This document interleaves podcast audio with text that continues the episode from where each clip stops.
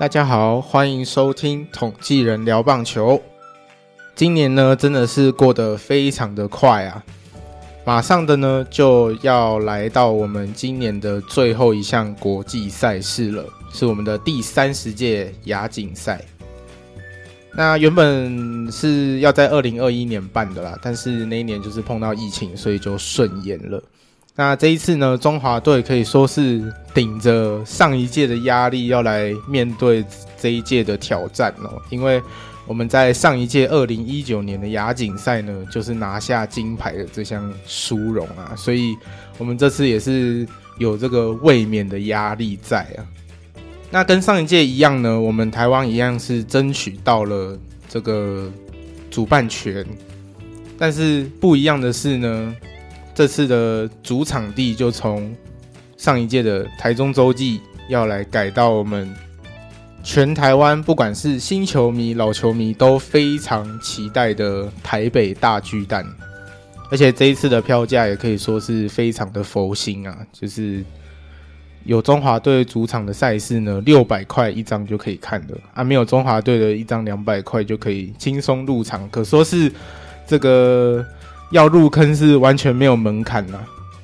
说真的，我本来以为会特别贵，但没想到这次的价钱跟一般例行赛假日主场的钱差不多了。嗯，而且为什么说是很佛心呢？因为我们后来又看到了，就是大家如果有 follow 到的话，就是明年会有那个巨人来跟中信还有桃园打交流赛嘛。那那个日本那一边是已经先公布了票价，大概会落在一万七千块日币左右，啊，换算成台币，那个是三千多块啊，太贵了，可能不会进场吧。嗯，因为你说好日币来看我们台币的话，可能到时候还会有那些税的问题啊，扣一扣，我觉得可能至少也要个两千多块，应该是跑不掉了。所以呢，大家一定要好好的把握这次的机会，一起来帮中华队加油！真的非常期待他们今年的表现。好的，那这一次呢，我们的比赛日呢是在十二月三号一直到十二月十号哦。那其实比赛的地点不是只有大巨蛋而已啦，就是可能还会有这个台中洲际跟新庄棒球场会一起来做使用。那这次我们的比赛呢，分成两组。那我们中华队呢是分在 A 组，会跟南韩、还有香港以及巴勒斯坦是同一组。B 组的话呢是有日本、菲律宾、泰国跟巴基斯坦。那这次反而是日本比较爽哦，就是从预赛一直到循环赛，甚至到决赛都是可以一直在大巨蛋里面打的。严重怀疑这颗大巨蛋是日本人出资的。嗯，好像当初就是他们来帮忙盖的，不是吗？但股份握在谁手上呢？不然怎么地主国，然后只有第一站在大巨蛋打，还是把日本人当做实验品？我觉得这次的主办单位可能也不是太看好我们台湾哦。没关系啦，我们就看今年中华队的表现吧。反正表现不好，我们就可以怪主办单位嘛。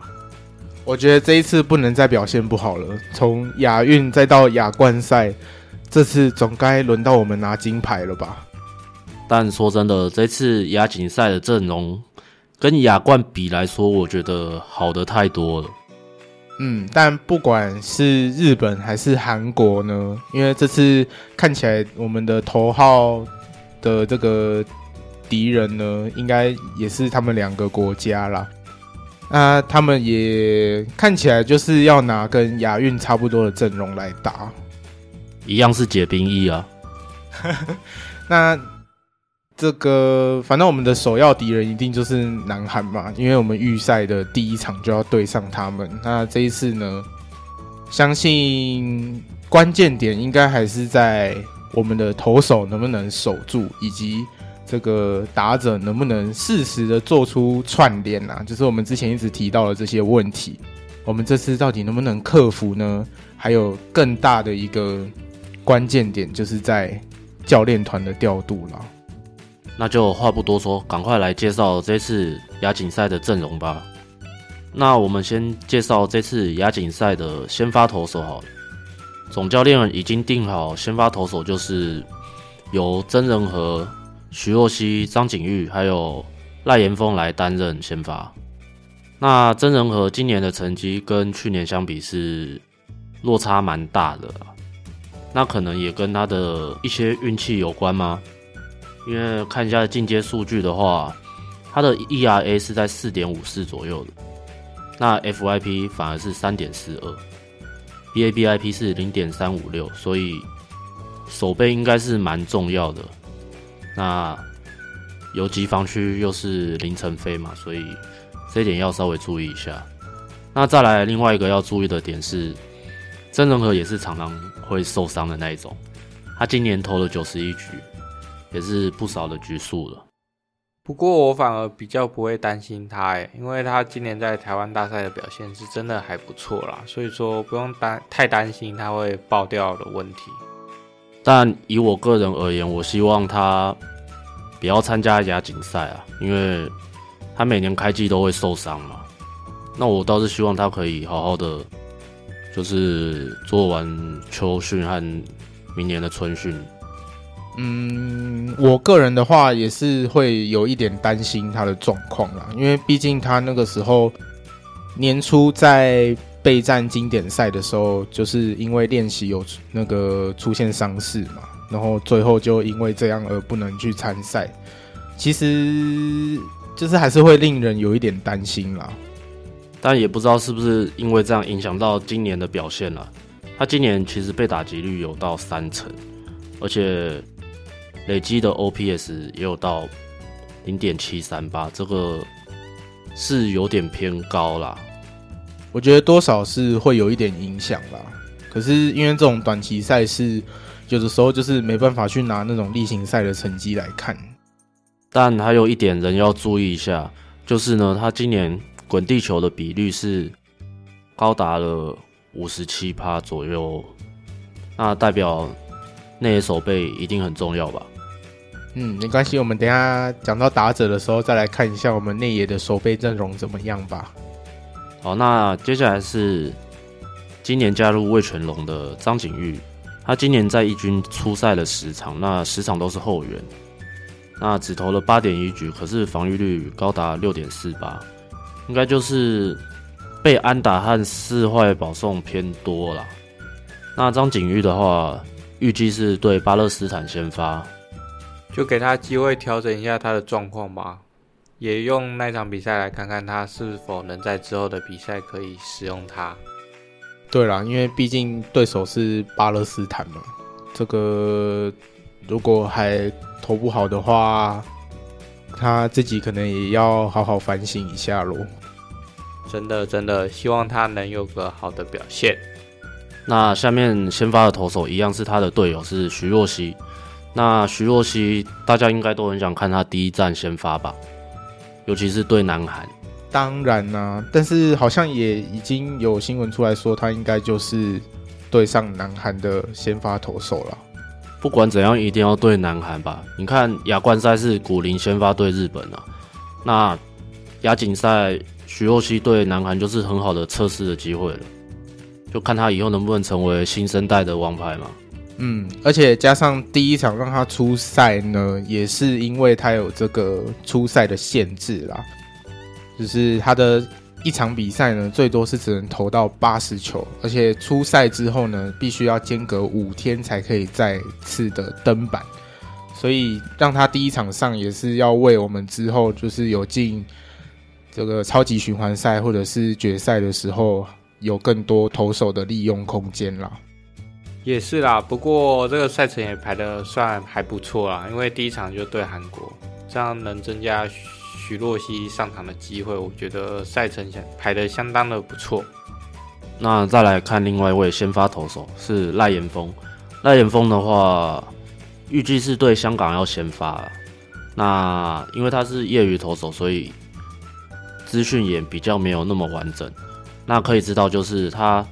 之前对 U 二十三对德国先发嘛，三点一局飙了七 K，那这成绩是蛮不错的。而且他去年在业余的时候对台北新复发缴出了九局一百三十五球十三 K 的无安打比赛。那想必他在这次亚锦赛的表现是可以期待的。另外呢，他其实还没有放弃加入职棒的梦想，所以这次比赛的表现应该会对他明年有没有参加中职选秀来说，应该是一大加分吧。先发投手介绍完，那接下来来讲后援投手啊。那首先是孙艺磊，孙艺磊的话。他今年跟日职火腿签下了四年的预成合约，那合约总值高达了九千万日币。嗯，大家不要觉得说四年会不会都是育成球员，我觉得这可能性是非常的低啦。可能有机会在明年的季中，可能就有机会被列入这个正选名单啦。我自己是蛮看好他的投球天赋啦。你看，像 U 十八出赛四场拿下一胜一败，一次救援成功，而且十四局只被打了五次安打，重点是他的三振数是十五次哦，而且 ERA 才零点五而已。嗯，这个成绩非常的好看呐、啊，在不只是成绩好看，其实他的投球动作呢，这个送球进好球带的这个，不管是球的轨迹还是说进雷点，其实看起来都非常的疗愈啊。看起来就是他直球的旋转轴很正嘛，所以看起来尾劲很好啊，球质也很不错。那 U 十八那时候基本上是大杀四方，就别队的打者都拿他的球没办法。是啊，这次的赛事呢，非常期待这位小将的表现啊。那接下来下一位呢，他也是在这个亚冠赛有出赛的球员呐、啊。那基本上呢，他在这次亚锦赛的定位呢，应该也是会是救援投手。听说总教练有意把他放在负责关门的这个工作。嗯，那从亚冠的表现呢，其实就可以看到说他的这个稳定性是蛮够的啦，然后也有这个对决打者的那种霸气在。就展现出生之犊不畏虎的感觉啊，而且他才十九岁而已，好好培养未来的发展性应该是蛮高的。那因为他中职的成绩我们之前有介绍过了，所以我们这一集再让大家回顾一下他亚冠的成绩好了。那他亚冠总计投了二点一局，就是飙了五 K，他三振率是非常的惊人。我想总教练会把他定位在救援投手的。身份上应该就是看中他的高三振率吧。不过仔细看，其实他在中职的三振率其实没有到非常的高，算是标准值吧，只有十九点五 percent 而已。嗯，但短期赛事呢，就是可以让这个投手尽情的吹球数嘛。那我自己个人是还蛮看好他，就是可以缴出像那个在亚运的时候刘志荣那种给人的安定感啦，还有绝望感哦。刘志荣那个直球基本上投出去看都不用看。对啊，所以希望说这个林兆恩可以就是展现这种，就是像刚刚讲的出生之犊不畏虎啦。那下一位也是年轻的投手，一样是统一师的刘宇辰嘛。刘宇辰的话，他本来就有很好的球速条件，但今年在一军的表现算是普普通通吧。他投了二十二局就送出了十二次保送，而且就被打了四支全垒打，这是蛮可怕的。但是以他的这个状况来说，基本上他应该就是朝中继投手的方向来做安排啦。因为如果要让他到这个布局投手上面的话，可能就会有那个容易被长打的这个状况发生了。不过短期赛事的状况其实也不好说啦，所以说这个也只是参考看看这样。我们还是可以期待他在亚锦赛的表现。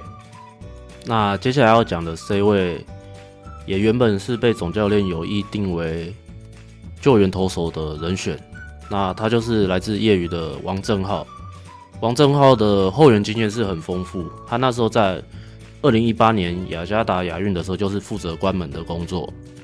虽然说他在这个亚运的成绩呢，他就上去对决了两位打者而已啊。说实在是有点可惜，因为看不太出来他在这个短期赛事上面就是可以做到什么样的程度啦。但是以他对决那两个打者来说，这个结果是非常好的，就是制造了两颗高飞球出局。因为他还是有很好的球速条件啊，虽然已经三十四岁了嘛，那这边也看不太出来他球速到底还有多少了。不过我想，教练团想要让他关门的话，就代表还是有着一定的速度啦。所以不管怎样，他这次的定位绝对是在胜利组的牛棚里面了。嗯，没错。那下一位要介绍的是我蛮期待的投手，他是来自台钢的武佑成。武佑成的话，我蛮看好他的投球协调性的。他今年在二军先发十一场比赛，投了六十二点二局，有含三次后援出赛了。那防御率四点三一，虽然没有到很优秀，不过这是因为他后面的表现有越来越好的趋势。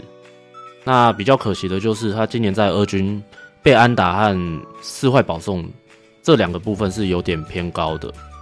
不过教练团还是很看好他，让他在二军总冠军赛取得两胜零败的优势之后呢，决定派他投第三战的先发投手。那表现的也是相当不错，虽然首局有点乱流，不过总共投五局只掉了一分。我想是。教练团对他有很大的期待，嗯，但有一个比较小小会有疑虑的点啦，就是那个有看到一个新闻，是他有要改这个投球的动作，那目前呢是改到一半，那在这种赛事上的调整呢，究竟他改了这个动作会不会去影响到他的投球，还有待观察。那就希望他不要因此而。发挥失常。接下来最后一位投手也是亚冠有出赛的李子强。李子强的话，大家应该也有印象，他是在这一次的亚冠赛有一样有在这个登板出赛啦。那担任的角色呢，就是在中继投手的部分。嗯、其实他在亚冠赛的表现还算稳定啦。那只是说，就是一样有这个控球的问题，需要做个调整。那基本上，他是有一定的压制力在。那他今年的成绩是怎么样？我们稍微跟大家说明一下。那今年在一军先发四场，后援二十五场，总共投了四十八点一局，每局被上垒率一点三九，防御率四点四七。以富邦的投手来说，算是还不错啦。而且他的未来性也蛮好的。他在亚冠赛球速就已经飙到一百五十公里了，我想富邦应该对他蛮重视的，不然怎么会接连派他打亚冠案亚锦？因为你看两个赛事的间隔这么短，然后还连续出赛，就是这两个这么算是蛮重要的国际赛，这对投手来说可能体力上也是一种考验哦。不过，经过这种赛事的洗礼之后啊，我觉得明年李子强的表现可以期待一下。那另外还有一点，他的防御率偏高的原因，主要就是他在先发的时候成绩比较炸了，那后援反而就表现得比较稳定了。那他今年的 FYP 其实也是蛮漂亮的，只有三点四零而已。那所以他的表现呢，是可以好好期待的。毕竟他在亚冠投的也不差嘛。其实，在这次的投手名单里面呢，有一位是我觉得非常的可惜啊，就是他原本应该要在名单内的，但是后来就是有婉拒辞退的状况出现了。那他更换上来的那一位投手呢，就是刚刚说来自河库的赖延峰嘛。那原本应该是由谁来出赛呢？就是在我们这次亚运。表现非常亮眼，就是对上南韩缴出精彩表现的林玉明啊。但他这次退赛的原因，可能也跟就是他的球团不愿意放人有关系啦。因为他可能会是明年也有机会慢慢要进入那个四十人名单吗？嗯，他今年是还没进入四十人名单呢。不过看他的表现，其实明年应该算蛮有机会的。不然球团也不会不同意放人了。虽然他自己是有意愿了，不过还是尊重球团吧。嗯，因为毕竟他可能虽然不能打这次的亚锦赛，可是可能会因为这个契机，然后好好的在球队上做训练，明年就获得了上大联盟的机会，也不一定。但这样子比较可惜的就是，他明年没办法打十二强。哦，对哦，因为这个在大联盟体系里面的球员是没有办法参加经典赛或奥运以外的赛事啊。但还是没关系，没办法参加比赛，我们还是祝福他在明年可以有更好的表现。那接下来介绍捕手，捕手的话虽然有三人啦，但能蹲捕的就只有两位而已。分别是宋家祥和林承勋嘛。那宋家祥的话，他今年开季的表现，我原本以为他就是新人王，但是没想到每况愈下。他原本开季打击率破四成，到现在只剩了两成六八而已，算是比较可惜的。但还蛮明显，就是那个所谓的新手运啦。就是可能那一阵子的强运让他的表现稍微好一点，可是因为慢慢，毕竟他是一直持续在这种一军的强度里面，那的确他就是新人嘛，所以他还有蛮多需要磨练的地方。那这个就是慢慢他自己去做状况的调整，应该就没问题了。对啊，因为在乐天，其实乐天的捕手也不少啊，所以他上场的机会也没到那么多。你确定吗？就我所看的来说，乐天捕手唯一能用的只有严红军呢。小胖也可以蹲啊，人家年纪那么大了，他又不能每场都蹲，不然还是你还想看配球皇帝？那也不是不行啦。抱歉，就是不行，我不想看到他。但其实看一下进阶数据的话，会发现宋家祥他其实被三振率其实蛮高的。大概四分之一的几率，不过还年轻呐，这个可以慢慢的训练起来。另外，他其实蛮多方面要再加强的，像挡球啊、配球啊这方面，好像就是因为他例行赛表现的不好嘛，所以才会被换掉了。那也影响到他自己的打击手感了。那这次因为宋家祥和林承勋这两个其实都。蛮年轻的，所以跟投手的搭配上会擦出什么火花，可以期待一下。那林承勋就是来自味全龙队的，他今年其实一军出赛的场次不多，只有二十八场，也只有五十一打数而已。那因为样本数比较少，所以他的数据来说相对的没有到那么好看啦。但他的被三振率也是一样，有点可怕哦，逼近三十趴了。甚至比宋家祥还高呢。我觉得他们身为这个捕手的新秀，我觉得他们可以好好利用这次的机会，就是因为碰到的教练可能就不是平常职棒环境里面的教练团了。那这次的投捕教练看起来是来自合作金库的教练，那何库一直养出来的投手。就是整个投捕的搭档好像都还蛮不错的，那这方面就是他们能不能也利用一些业余的资源来增进自己的，不管是国际赛经验还是未来他们可以做什么样的调整，我觉得都是一个蛮大的学习机会啦。另外补充一点，这两个没打亚冠真的很可惜。哦，对啊，这就是我们在亚冠那一集所说的，就是明明有更好的人选，为什么不选呢？但事情都已经过去了，我们就是往后看吧，就是看接下来他们在亚锦赛上面的表现。宋家祥是还有机会啦，但林承勋应该就没了。哦，对啊，那接下来下一位，他虽然列在捕手，但我觉得他这次在赛会里面就是指定打击啦，跑不掉了。这是一定的，你也不敢给他一垒吧？他一垒的手背，我自己是桃园球迷，我看着也很怕欸。没错，那那个人就是来自乐天的阿富廖健富，指定打击就没问题了。他是今年的中职打点王，虽然说全垒打王跟年度的 MVP 都惜败，不过我觉得他整体今年的表现都算不错。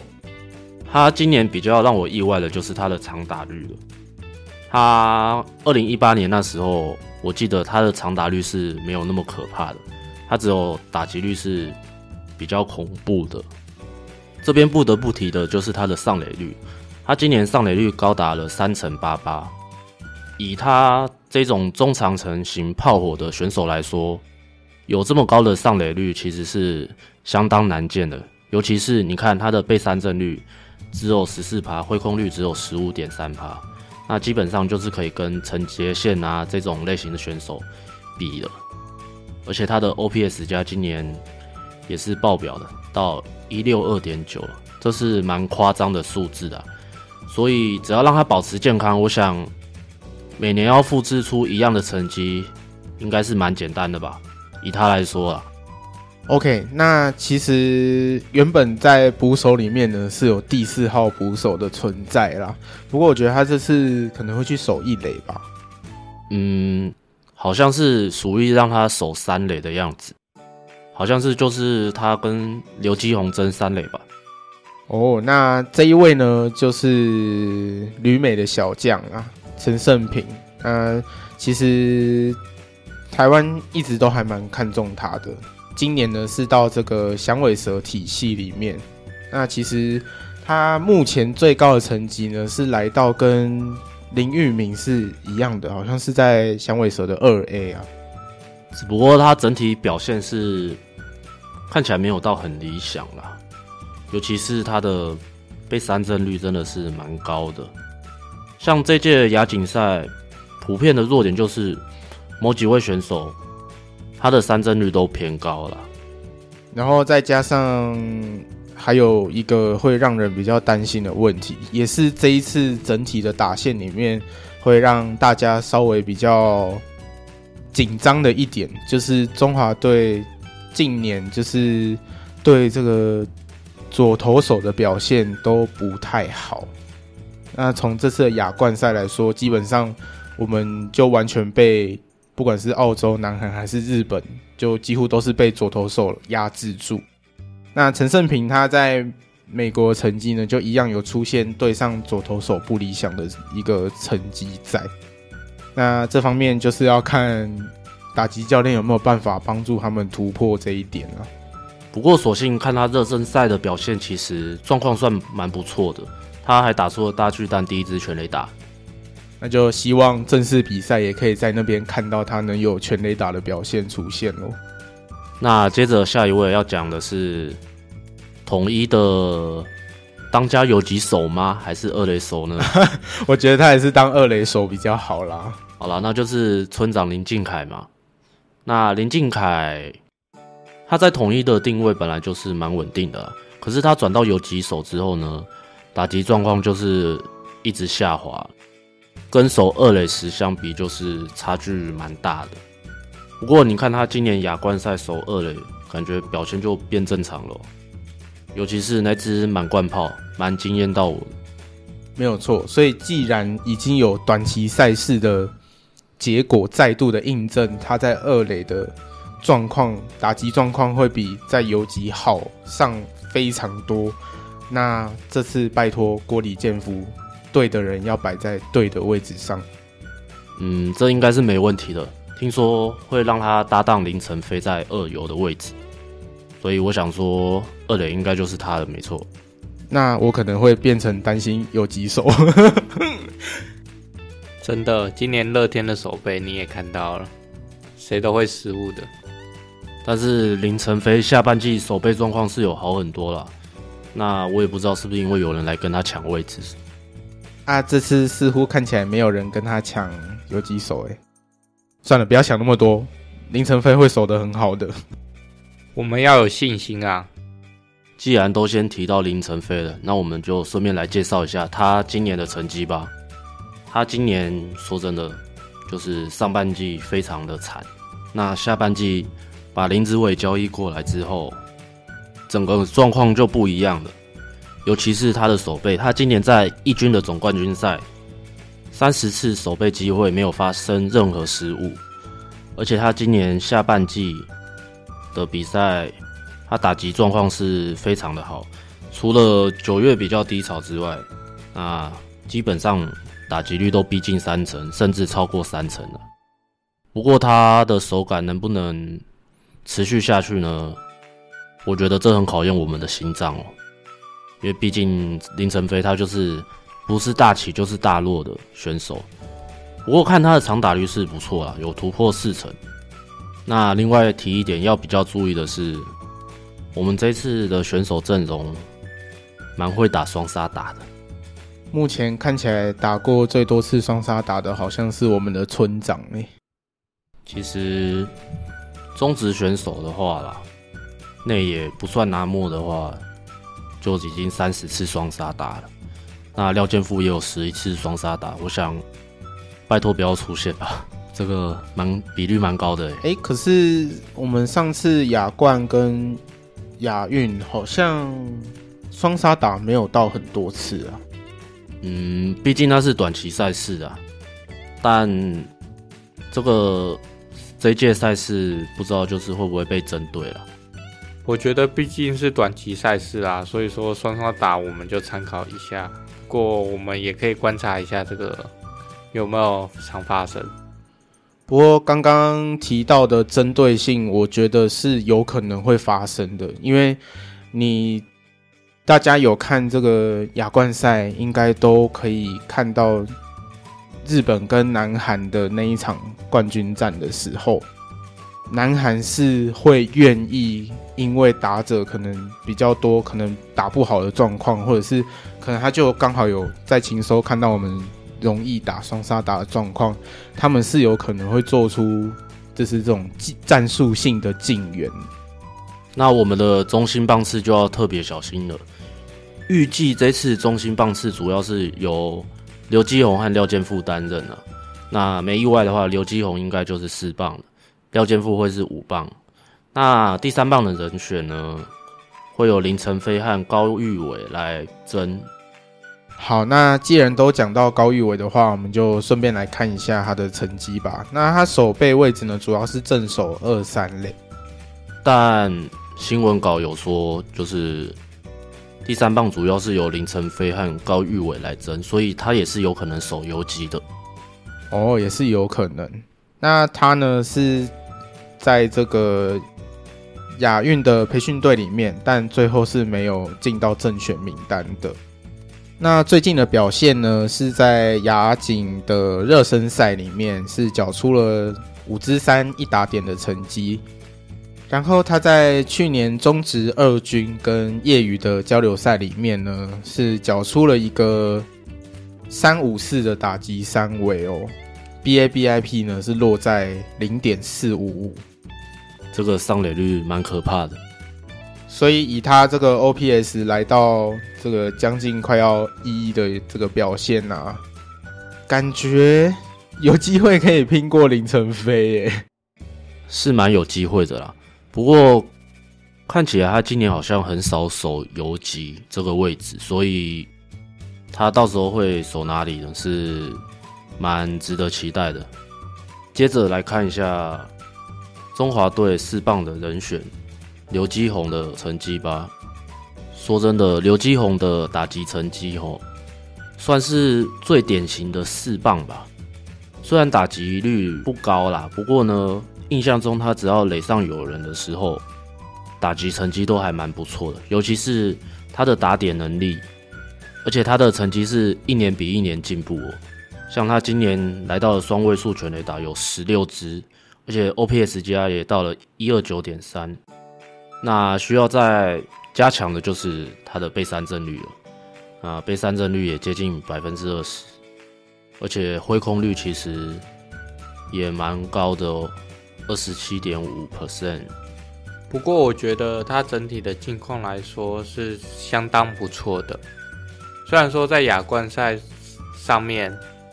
球都打得很扎实啊，但就是会找手套。不过我觉得他的状况是算相当好的。我个人是觉得他可以稍微去增进一下那个球棒去击打球的这个能力，就是让自己可以碰到球的机会变高，也就是字面上的意思，就是说去降低他的挥空率啦。因为我觉得。他如果能去跟投手进行缠斗的话，对他的打击会非常有帮助。但我担心这会就是失去他的优势啊，毕竟他现在的感觉就是抓稳失投球嘛，就是有点类似球来就打的那种概念啦。虽然挥空率很高，不过球都打得蛮扎实的。像亚冠，他有好几球基本上都是打到深远的外野。靠近全垒打墙的位置，那只不过都找手套而已。不过我是蛮欣赏这种类型的打者啦，不是单纯只想要拼上垒机会来串联打线，而是有一种一球入魂的感觉啊。那接下来这一位呢，他虽然是来自业余的球员，但是大家在亚运的时候已经看过他了。啊，他一样是来自合库的李易威，但我觉得他在这一次亚锦赛的角色可能只剩下板凳喽，就是可能要寻求他的代打，甚至是代跑、代守的一个机会了。他在亚运的时候呢，他总共是有四个打席，但是四个打席中呢，击出一支安打，然后有一次的三振。那最后呢，他的上垒率是在五成。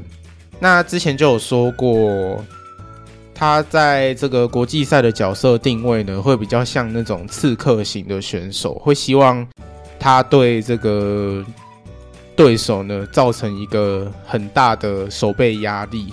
那的确，他在亚运上这个五成的上垒率呢，是可以看得出他在这个不管是战术执行，还是就是。努力的为自己拼上垒机会，其实都做的还蛮彻底的。那这一次呢，虽然可能他先发的机会不大，还是希望他可以就是在获得机会上场的时候呢，可以展现一己之力这样子。接下来呢，就是我们这次中华队的队长拿莫一样，那么厉害，但是。我可不要希望他像台湾大赛一样不怎么厉害啊！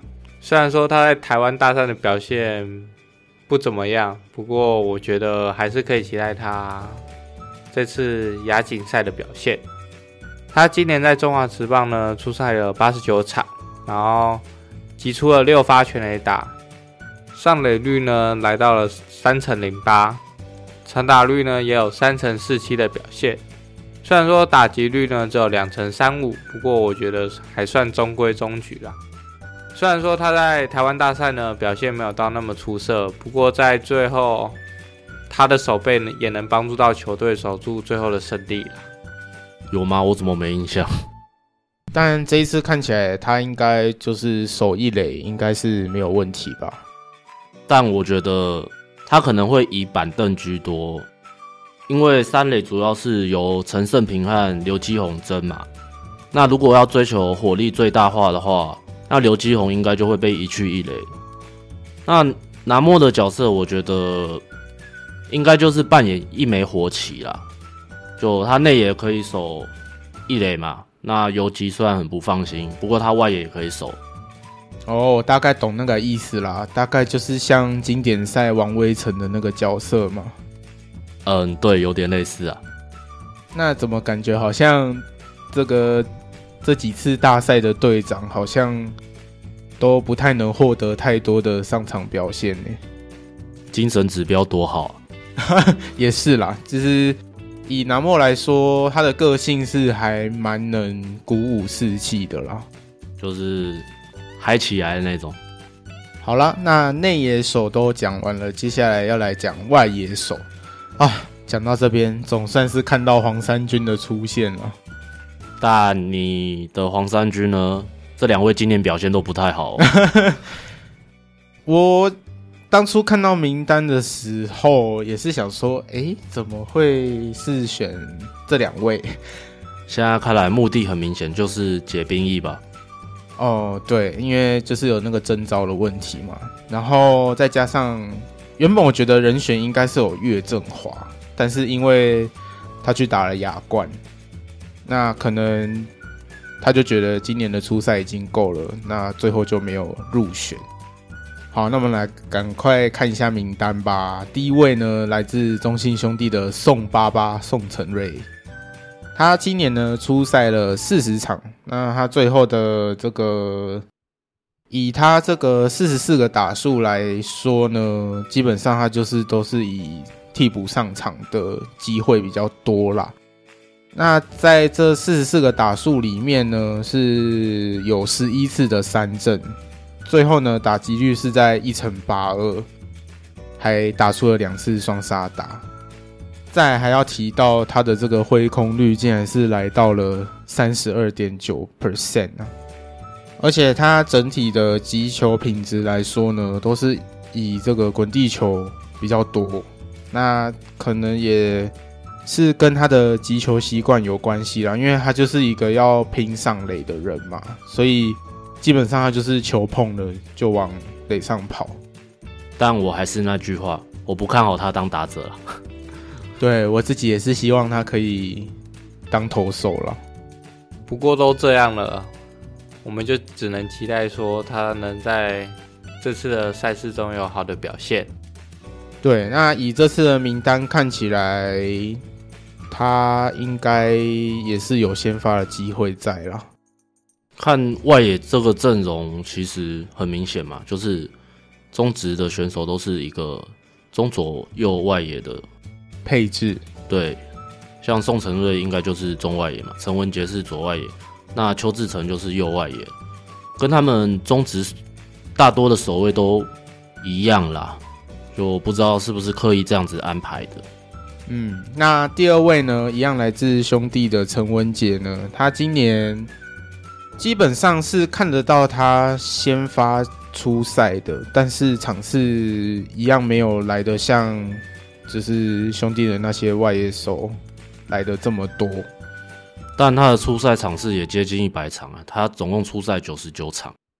但比较可惜的呢，就是他今年出现那种惊人一击的机会是比较少啦。那整季打完，最后的打击率是在一成九一。也是相对的比较不理想一些，但看一下进阶数据的话，会发现其实他 BABIP 很低，那只有两成左右而已。不过比较意外的是，他的纯长打率有一成三八，代表长打其实也不算少啦。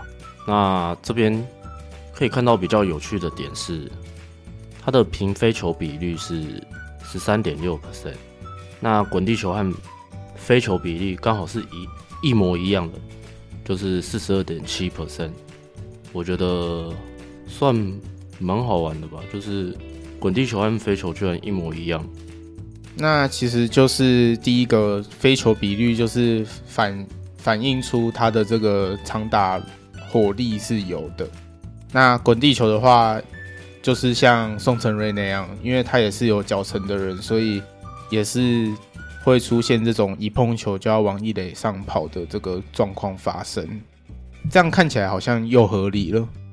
不过这样也不错啦，因为如果偏向滚地球的话，这样很容易被针对，然后就很容易造成双杀出局。所以说，我觉得这样的分布相对来说是比较安全的，也不太容易被防守布阵针对啦。嗯，那就期待他在这次的亚锦赛可以。展现他这种四十一级的表现了。那下一位呢？来自统一师的外野第四鬼，他是谁嘞？就是邱志成。那他在这一次的亚冠赛呢，也是有这个上场出赛的。那其实给人的印象呢，这次算打得一般般啦。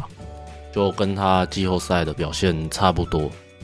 以他例行赛的表现来看的话，其实手感是有冷掉一点点，但基本上比其他某些自杀棒来说算好的。嗯，是没错啦。那就希望他这一次整体的调整可以更加的到位啦，相信可以更有贡献。那最后一位外野手是来自业余的陈孝允。陈孝允的话。他的资讯的确不多啦，我只知道他读平政府大，然后打过二零一八年的亚运而已。然后就没了。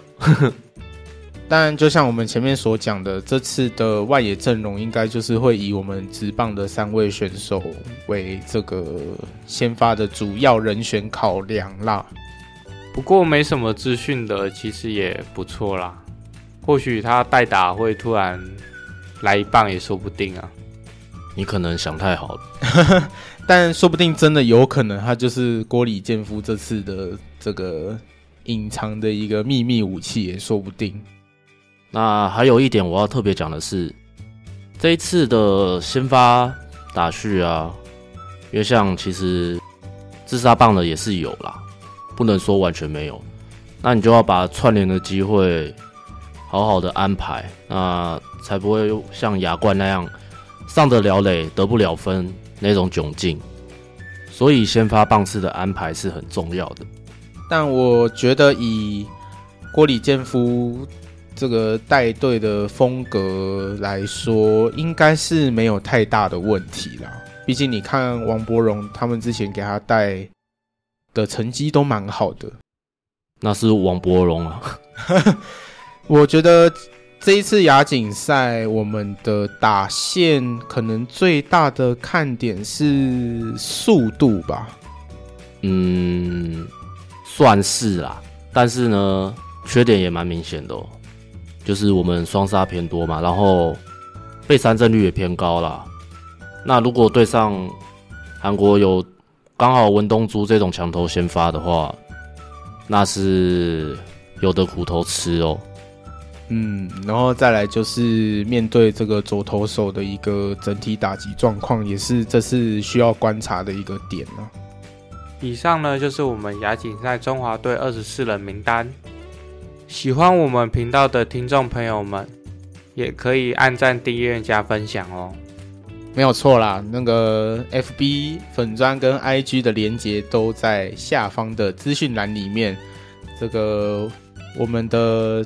频道能不能继续推展下去呢？都要靠大家的支持啊！拜托拜托拜托拜托！你在谢票？好啦，那这边就要准备告一个段落了。那真的希望我们可以顺利，中华队顺利的蝉联这个亚锦赛的金牌了。那我们本集就到这边结束喽，我们下集再见，拜拜，拜拜。